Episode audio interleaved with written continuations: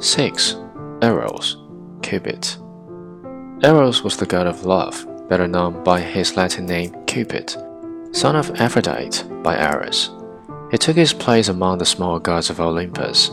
He was represented as a little naked boy with sparkling wings, and he carried his bow and arrows wherever he wandered, shooting his thrilling arrows in evils. He inspired the passion of love and provided all nature with life and power of reproduction. The lovely naughty god had two kinds of arrows the gold tipped arrows used to quicken the pulse of love, and the lead tipped ones to pause it. Besides, he had a torch to light hearts with. Though sometimes he was blindfolded, no man nor god, Zeus himself included, was safe from his evils.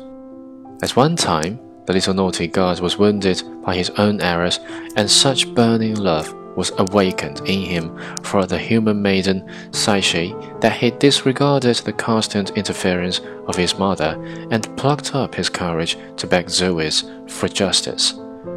Another famous story where Eros played an important part was the Argonautic expedition. Medea, daughter of King Aeetes, was wounded by Eros' arrows took Jason's part in recovering the Golden Fleece and eventually became the hero's wife.